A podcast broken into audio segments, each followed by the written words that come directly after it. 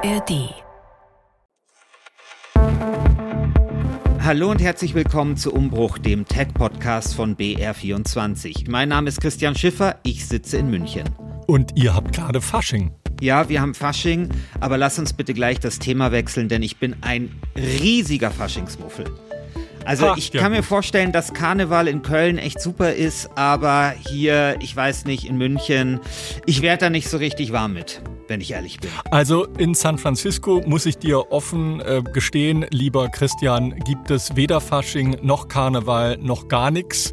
Weil bei uns wird das nicht gefeiert. Mein Name ist Markus Schuler und wie gesagt, sitze in San Francisco. Das ist quasi um die Ecke, ja, Silicon Valley sozusagen. Sehr gut. Und jetzt lasst uns bitte weggehen vom Faschingsthema. Wir reden in diesem Tech-Podcast über den 20. Geburtstag von Facebook. Wir schauen auf Blue Sky, das kleine, feine Social Network und die Maybe Twitter-X-Alternative. Und wir reden über eine Investorensuche bei OpenAI. Und da muss ich mal nachfragen, lieber Markus. OpenAI ist doch Investorensuche. OpenAI ist ja sozusagen das erfolgreichste Startup der Welt. Da hört man immer, die sind super erfolgreich, die werden ganz, ganz hoch bewertet. Alle reißen sich um die. Microsoft hat Milliarden in OpenAI investiert in den letzten zwei Jahren. Warum suchen die einen Investor? Ja, und zwar nicht nur ein Investor, der mal ein paar Millionchen in äh, OpenAI pumpt, sondern auch keine Milliarden, sondern Billionen, wirklich Billionen. OpenAI und sein Chef Sam Altman, die haben nämlich richtig Großes vor. Sie wollen die weltweite Produktion von Chips, also den Teilen, die in unseren Computern und so ziemlich allem Digitalen drinstecken, kräftig aufmischen. Das Ziel ist es nämlich, mehr und bessere Chips für KI zu bauen, wie sie zum Beispiel jetzt für ChatGPT genutzt werden, weil aber solche Chips äh, herzustellen extrem teuer ist und OpenAI richtig viele davon braucht. Wir reden nicht von ein paar hundert, sondern von ein paar tausend. Da geht es dann ganz schnell um Summen wie Billionen. Sieben Billionen Dollar versucht OpenAI-Chef Sam Altman aufzutreiben. Deswegen ist er weltweit unterwegs, unter anderem in den Vereinigten Arabischen Emiraten, um dort Geld für sein Vorhaben zu sammeln. Die Sache ist nicht nur wegen der riesigen Summe eine Mega-Herausforderung, sondern auch, weil das Ganze mit äh, viel Politik und strategischen Überlegungen verbunden ist. Sam Altman ist quasi auf einer Art Mission, die Welt der Chips und KI zu revolutionieren und dafür braucht er eben eine Menge Geld und viel Unterstützung und diese Revolution ist ja wirklich OpenAI in dem vergangenen Jahr sehr gelungen. Google zum Beispiel hinkt nach wie vor diesem noch relativ kleinen Startup weit hinterher. Also sieben Billionen US-Dollar, als ich das gelesen habe, da konnte ich das erst gar nicht glauben. Also mal zum Vergleich, Apple ist fast drei Billionen US-Dollar wert. Microsoft, glaube ich, kürzlich hat es die Marktkapitalisierung von drei Billionen überschritten. Das heißt, wenn man diese beiden Firmen zusammenzählt, hat man immer noch nicht die sieben Billionen, die OpenAI jetzt haben möchte. Also das ist schon eine irre Zahl einfach. Und du hast aber schon die anderen Firmen angesprochen, die versuchen jetzt quasi auch KI-Chips zu machen oder was ist da das Problem dahinter? Na, also ein großes Unternehmen, das dort in diesem Markt schon sehr erfolgreich unterwegs ist, ist zum Beispiel Nvidia. Die haben sich mit einem neuen Geschäftsbereich voll und ganz dem Boom der KI-Chips gewidmet. Sie planen nämlich maßgeschneiderte Chips für Cloud-Computing-Unternehmen und andere zu entwerfen, einschließlich eben dieser KI-CPUs. Nvidia hat 80 Prozent des Marktes für KI-Chips mittlerweile unter sich, möchte aber einen Teil dieses Marktsegments eben mit kundenspezifischen KI-Chips erobern und sich gleichzeitig gegen die zunehmende Konkurrenz durch Alternativhersteller abzusichern. Da gibt es natürlich so Firmen wie AMD, wie Qualcomm oder wie Intel. Das sind sozusagen die schärfsten Konkurrenten derzeit von Nvidia, die auch in diesen Markt rein wollen, weil natürlich der Druck auf die Chiphersteller enorm ist, weil alle Unternehmen weltweit diese KI-Chips benötigen und man damit eben extrem viel Geld verdienen kann. Der Aktienwert, nur mal um dir so ein Beispiel zu geben, um den Zahlen etwas entgegenzuhalten, die du gerade genannt hast. Der Aktienwert von Nvidia mit Sitz in Santa Clara, also hier im Silicon Valley, ist allein im vergangenen Jahr um weitere 40 Prozent gestiegen. Es erreicht nun einen Börsenwert von 1,73 Billionen Dollar. Und äh, zu Nvidias Kunden zählen so große Namen wie hahaha, OpenAI, Microsoft natürlich, Alphabet und Meta. Und die haben natürlich alle so einen enormen Bedarf an diesen Chips. Ja, also warum die so einen hohen Bedarf haben, da gab es auch eine Folge von unserem Partner-Podcast, der KI-Podcast, den der BR zusammen mit dem SWR für die ARD produziert. Da gab es, ich weiß nicht, letztes Jahr im Dezember eine Folge zum Thema, warum alle KI-Chips haben wollen. Also wer sich für das Thema interessiert, kann da noch mal reinhören. Ja, und KI-Chips sind nicht nur teuer, sie verbrauchen auch viel Energie und deswegen wollen auch viele Unternehmen eben auch maßgeschneiderte KI-Chips kaufen, ne? Ja, das ist richtig. Bei Nvidia sind es zum Beispiel die berühmten H100 oder A100 Chips, die bei vielen Großkunden als universelle KI-CPUs eingesetzt werden. Doch diese Technologieunternehmen mittlerweile begonnen, eigene interne Chips für spezifische Anwendungen zu entwickeln, um den Energieverbrauch zum Beispiel zu senken und die Kosten für die Entwicklungszeit zu verringern. Nvidia versucht nun, diesen Unternehmen bei der Entwicklung eigener maßgeschneiderter KI-Chips zu helfen, die bisher zu Konkurrenzunternehmen wie Qualcomm, Broadcom oder Marvel Technology abgewandert sind. Laut Greg Reichow, das ist äh, ein General Partner bei Eclipse Venture, einem Investorenunternehmen, ist die Optimierung in Bezug auf Energieverbrauch und Kosten für diese ganz spezifischen KI-Chips nachher entscheidend, weil eben so ein maßgeschneiderter Chip sehr viel weniger kosten wird, weil er eben eine ganz spezielle Anwendung gemacht ist und er kostet natürlich auch weniger Energie. Nur mal so ein Preisvergleich. So ein Nvidia H100 Chip, dessen Preis nicht öffentlich ist, der kann je nach Volumen und anderen Faktoren ein Chip, Christian, zwischen 16.000 und 100.000 Dollar kosten.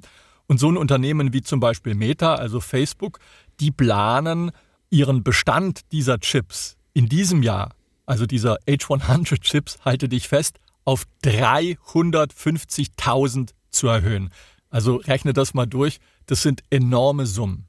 Ja, Wahnsinn. So, und Nvidia hat jetzt also eine Unit aufgebaut, die anderen Unternehmen helfen soll, solche Chips selbst zu designen. Ja, Nvidia hat angekündigt, dass es Drittkunden erlauben wird, einige seiner proprietären Netzwerktechnologien mit ihren eigenen Chips zu integrieren. Ein Programm, über das seit der Ankündigung eigentlich gar nicht mehr so viel gesprochen wurde. Dinah McKinney, ehemals äh, eine Managerin bei AMD und Marvel, die leitet Nvidias Customs Unit. Das Ziel ist natürlich Technologie für Kunden in den Bereichen Cloud, ähm, Wireless, also 5G Videospiele und für den Automobilsektor anzubieten. Und der Markt für diese kundenspezifischen Chips im Rechenzentrum, der soll laut Schätzungen einer Forschungsgruppe bis zu 10 Milliarden Dollar erreichen und sich bis zum Jahr 2025 verdoppeln. Der breitere Markt für kundenspezifische Chips, der lag 2023 bei etwa 30 Milliarden Dollar was ungefähr so 5% der jährlichen globalen Chipverkäufe entspricht. Nvidia plant eben auch Märkte wie den Automobilsektor oder den Videospielemarkt ins Visier zu nehmen, wobei erwartet wird, dass dieser Markt für kundenspezifische Autochips jährlich um 20% wächst hm. und der Markt für Videogames mit der nächsten Generation von Spielekonsolen von Xbox und Sony dort eben auch kräftig zulegen kann. Du siehst also, alle wollen KI. Ja, also kein Wunder, dass OpenAI da Konkurrenz aufbauen will. Ja, das ist schon etwas crazy, denn für die Produktion solch hochspezialisierter Chips, da braucht man eben große Erfahrung und eine Chipfabrik, die stampft man nicht einfach so aus dem Boden. Was OpenAI hier aber wohl vorhat, ist, die Chips neu zu designen und dann im Auftrag, zum Beispiel in Taiwan oder bei anderen Herstellern, zum Beispiel bei Intel, produzieren zu lassen. Kurz gesagt, der Aufbau von Konkurrenz zu Nvidia ist entscheidend, um den Fortschritt in der KI-Technologie voranzutreiben und die Dynamik am Markt äh, zu verbessern. Wenn Konkurrenz da ist, dann können diese Preise für die Chips auch nach unten gehen und letztlich werden wir Verbraucher das dann auch merken, weil dann für uns bestimmte KI-Anwendungen, die wir nutzen, billiger werden. Der Vorstoß von OpenAI zeigt eben auch, in welcher Liga mhm. OpenAI jetzt schon mitspielt. Wahnsinn. Sam Altman, der tingelt hier durch die Welt, nicht weil er Milliarden, sondern eben Billionen an Investitionen braucht. Und wir sehen, hier geht es eben um die Zukunft einer modernen Industriegesellschaft und der Sam Altman ist da ganz weit vorne mit dabei. Ich bin sehr gespannt, ob er die sieben Billionen zusammenkratzen kann. Mal sehen. Markus, lass uns das Thema wechseln. Hast du eigentlich einen Blue Sky Account? Du meinst einen Klon, also eine Kopie meines sozusagen stillgelegten Twitter-Accounts. Genau. Ja, klaro. Also Blue Sky ist nun übrigens für jeden offen. Ähm, Blue Sky hat alle Zugangsbeschränkungen von ein paar Tagen aufgehoben und es ermöglicht einem oder es ermöglicht nun jeder Mann und jeder Frau einen Account zu erstellen, um als dezentrales soziales Netzwerk äh, sich breiter aufzustellen, hat Blue Sky nun eben quasi die Zugangsbeschränkungen aufgehoben. Und das Ziel des Startups aus San Francisco ist es, eine Alternative zu den bestehenden zentralisierten sozialen Medien zu bieten, wie es eben Threads ist, wie es X von Elon Musk ist, indem man Macht und Kontrolle, so sagt Blue Sky, in die Hände seiner Nutzerinnen und Nutzer und Entwickler und Entwicklerinnen legen will, dieser Schritt, damit will Blue Sky Innovation fördern, indem es eben der Entwickler-Community die Möglichkeit gibt, neue Funktionen und mit äh, Feeds zu experimentieren und die dann nach den eigenen äh, Vorlieben auswählen zu können. Und durch diese Zentralisierung und diese offenen APIs soll ein soziales Netzwerk entstehen, das eben anpassbarer ist und stärker an den Interessen der Nutzer orientiert ist. Blue Sky wurde ja ursprünglich von Twitter ins Leben gerufen. Das war nämlich mal eine Abteilung innerhalb von Twitter. Und Blue Sky hat sich eben zum Ziel gesetzt, die Idee eines offenen Protokolls für soziale Medien zu verwirklichen. Ähnlich eigentlich wie E-Mail, wo jeder seine eigene App bauen kann oder seinen eigenen Server hosten kann, aber eben alles miteinander kompatibel ist. Wenn ich dir eine E-Mail schicke, dann siehst du die so, wie ich sie geschrieben habe, in der Schriftform in der Regel. Also an sowas arbeitet Blue Sky. Und die Öffnung für die Öffentlichkeit markiert eben nun einen wichtigen Schritt in diese Vision hin zu einem mehr demokratischen Kommunikationsmittel, wenn du so willst, das eben kollektive Intelligenz nutzt, um besser zu werden. Also ich finde Blue Sky, ich habe natürlich wie viele so einen kleinen Blue Sky Frühling gehabt vor einigen Monaten, war da relativ früh auch dabei war dann ein bisschen enttäuscht, weil halt viele Funktionen, die man von X bzw. Twitter halt kennt, noch nicht funktioniert haben. Also zum Beispiel keine Videos, ja, und Videos finde ich halt schon relativ wichtig. Aber ich sehe schon großes Potenzial in dieser offenen API, also in der Möglichkeit, dass sich dann Ökosystem entwickelt, Leute vielleicht einfach dir den perfekten Feed servieren oder irgendetwas ganz anderes machen, als es soziale Netzwerke oder Twitter bisher gemacht hat. Und bei dieser ganzen Offenheit, da spielt ja dieses AT-Protokoll eine ziemlich große Rolle. Kannst du das mal erklären? Ja, also das AT-Protokoll ist eine technische Grundlage. Ziel ist es eben, so ein dezentralisiertes soziales Netzwerk zu bauen, in dem es verschiedene Dienste und Plattformen ermöglicht, miteinander zu kommunizieren. Und die können dann über dieses Protokoll ihre Inhalte austauschen. Ich habe es ja gesagt, so wie bei einem E-Mail-Server, dass die sich eben untereinander verstehen. Ein wesentlicher Aspekt dieses Protokolls ist die sogenannte Föderation, die es eben unabhängigen sozialen Netzwerken und auch Diensten erlaubt, Teil eines größeren vernetzten Ökosystems zu sein. Diese föderierte Struktur gibt den Nutzerinnen und Nutzern die Freiheit, mit Personen über die Grenzen hinweg der einzelnen Plattformen zu sprechen und äh, darüber hinaus legt dieses AT-Protokoll einen starken Fokus auf die Kontrolle und eben die Portabilität der Nutzerdaten. Sprich, ich kann dann meine Daten auch zu einem anderen Netzwerk mitnehmen, ohne dass mein Freundeskreis, den ich mir in so einem Netzwerk aufgebaut habe, verloren geht. Machen denn andere Unternehmen mit bei diesem AT-Protokoll oder ist da Blue Sky alleine auf weiter Flur? Also so große Unternehmen wie zum Beispiel Meta mit Threads, die machen da nicht direkt mit, aber sie arbeiten auch an Schnittstellen, sodass das AT-Protokoll am Ende an die API von Meta anflanschen kann, heißt kompatibel wird. Also wir können wohl darauf hoffen, dass wir mhm. eines schönen Tages, Christian, unsere Nutzerdaten vom einen zum anderen sozialen Netzwerk mitnehmen können. Wie verdient Blue Sky eigentlich Geld? Also einer der großen Investoren ist ja der Twitter-Mitgründer Jack Dorsey.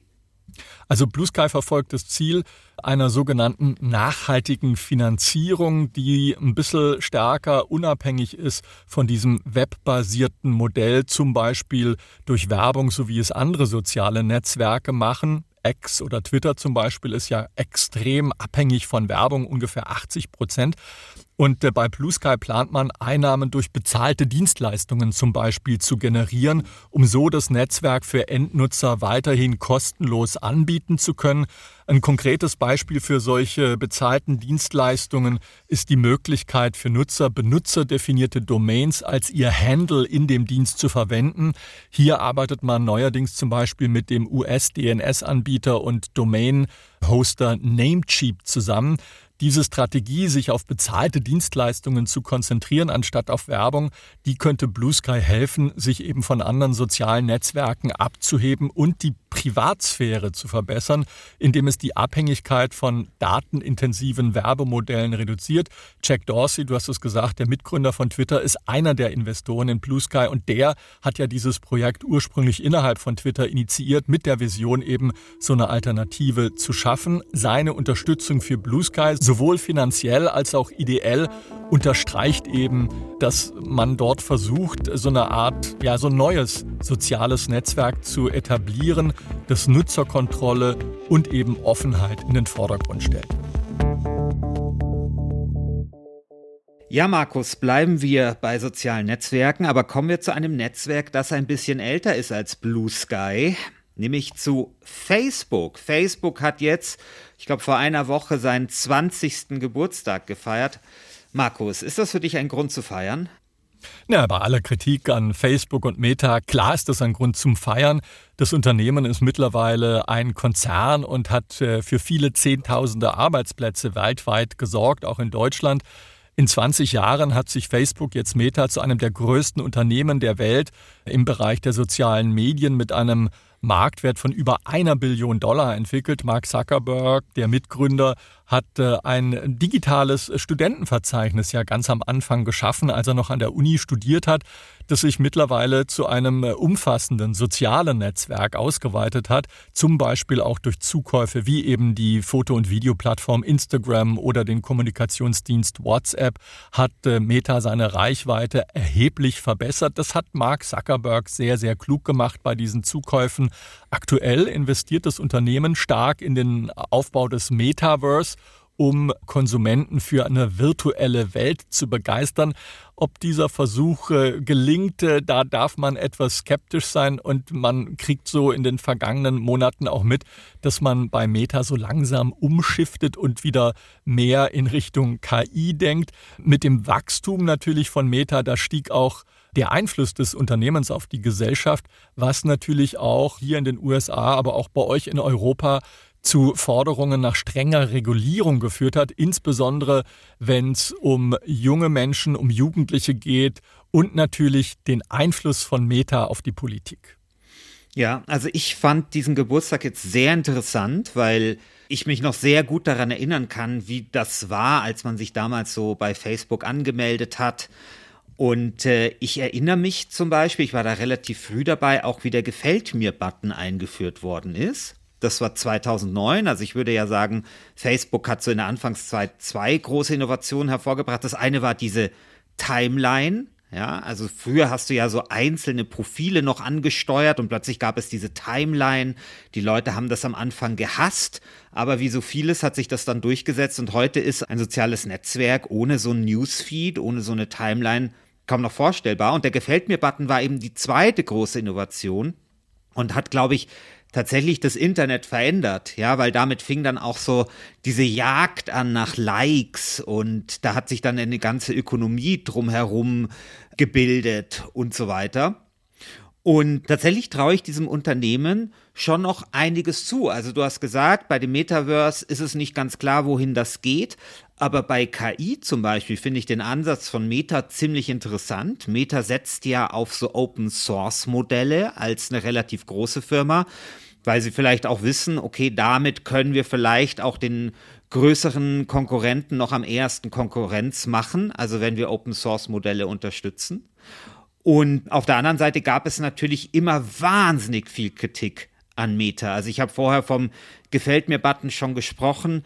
Der war natürlich auch datenschutzrechtlich immer unglaublich umstritten, vor allem wenn der auf anderen Seiten eingebunden worden ist. Und natürlich wusste dann Meta auch oder Facebook auch, was uns gefällt und was uns nicht gefällt. Und diese ganze Datenschutzdiskussion hat eigentlich das Unternehmen immer begleitet.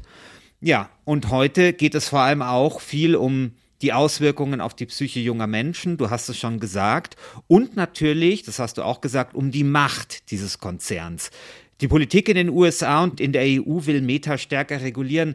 Was glaubst du, droht denn da dem Unternehmen von Mark Zuckerberg? Antworte ich gleich drauf. Aber noch eines, du hast sehr richtig gesagt, dass äh, Meta in Open Source Protokolle, wenn es äh, um das Thema KI geht, stark investiert. Das machen sie natürlich auch, um ihren möglichen Kritikern zuvorzukommen, indem sie denen quasi den Wind aus den Segeln nehmen und sagen, hey, guckt mal, wir machen das Open Source. Jeder kann da mitmachen. Also das wird nichts Proprietäres, sondern wir wollen uns dort öffnen. Da kann jeder mitbauen. Insofern haben oder streben wir dort nicht die, die Weltmacht an. Aber stimmt natürlich schon, Meta steht hier in den USA, aber auch bei euch in Europa natürlich unter ja, verschärfter Beobachtung. Das ist keine Frage sowohl in der EU als auch äh, in Washington haben Politiker das Unternehmen ins Visier genommen. Der Hauptknackpunkt ist, dass Meta eben sehr, sehr mächtig geworden ist, vor allem wenn es dann um den Schutz von Kindern geht und die Rolle von sozialen Medien in der Politik. Ein heißes Thema ist die Diskussion darum, ob man hier in den USA jetzt äh, das Telekommunikationsgesetz ändern soll, das äh, mhm. Internetplattformen bisher vor Klagen geschützt hat. Hier geht es genauer um Section 230. Das hat eben Meta bisher davor bewahrt. Durch all die Aufmerksamkeit und Skandale, du erinnerst dich, Cambridge Analytica ja. vor sechs Jahren, da muss Meta eben jetzt sehr aufpassen und sich durch ein Minenfeld aus möglichen neuen Regeln und Gesetzen manövrieren, die eben die Freiheit dieses Unternehmens künftig einschränken könnte. Erst kürzlich musste Zuckerberg ja wieder vor dem US-Kongress aussagen, also nicht nur er, sondern ich glaube auch die Chefs von anderen Social Networks und Social Media Plattformen. Aber er stand da dann doch wieder ganz schnell im Fokus und da ging es um den Schaden, den soziale Netzwerke bei Kindern anrichten können. Genau, Mark Zuckerberg, Chef von Meta, der stand wieder mal im Rampenlicht äh, und äh, Politiker saßen auf der anderen Seite und haben ihn in die Zwickmühle genommen. Dieses Mal drehte sich alles um die Sorgen, dass eben soziale Netzwerke wie Facebook, Instagram, vor allem WhatsApp alle unter dem Dach von Meta operieren und negativen Einfluss auf Kinder und Jugendliche haben könnten. Das war eine ziemlich angespannte Situation für Zuckerberg und die anderen CEOs, die dort nach Washington vor ein paar Wochen gekommen sind. Da war auch TikTok noch dabei. Und Zuckerberg musste sich dann entschuldigen, nachdem Eltern eben berichtet hatten, dass ihre Kinder durch Suizid oder Drogenüberdosen gestorben seien. Tragödien, die, so die Eltern, ohne die Einflüsse der sozialen Medien möglicherweise nicht passiert wären. Die Anhörung brachte deutlich zum Ausdruck, dass viele Politikerinnen und Politiker und die Öffentlichkeit von Meta erwarten, mehr für den Schutz von Kindern und Jugendlichen auf ihren Plattformen zu tun. Zuckerberg, der hörte sich die Kritik an und versprach, sich um bessere Sicherheitsmaßnahmen zu kümmern. Doch diese Anhörung ist eben nur ein Teil einer längeren Geschichte von Meta, die immer wieder unter Beschuss steht, sei es eben wegen Datenschutzproblemen, der Verbreitung von Falschinformationen oder eben der Sorge um die psychische Gesundheit junger Nutzerinnen und Nutzer. Die Forderungen nach strenger Regulierung von sozialen Netzwerken, die werden immer lauter von Jahr zu Jahr und Meta steht mitten in diesem Sturm, versucht darin so möglichst gut zu navigieren, während es eben gleichzeitig sein Geschäftsmodell zu schützen sucht. Also ich bin sehr gespannt, wie es da weitergeht mit Meta und den nächsten 20 Jahren von Facebook. Mal sehen, ob das in 20 Jahren überhaupt noch existiert. Also das Unternehmen Meta vermutlich schon, aber die Plattform Facebook. Wobei ich habe da letztens geschaut und war ziemlich überrascht zu sehen, dass Facebook, wo wir ja hier in Deutschland immer sagen, hm, da sind nur noch die Älteren und die Jüngeren sind da gar nicht mehr, dass auch Facebook, also die berühmten blauen Seiten, immer noch an Mitgliedern hinzugewinnen. Und zwar vor allem im asiatischen Raum. Also, wer weiß, vielleicht gibt es auch Facebook in 20 Jahren noch. Markus, vielen Dank, äh, dass ich mit dir reden durfte. Vielen Dank fürs Zuhören, ihr dort draußen. Und ich habe jetzt ganz zum Schluss noch einen Podcast-Tipp für euch.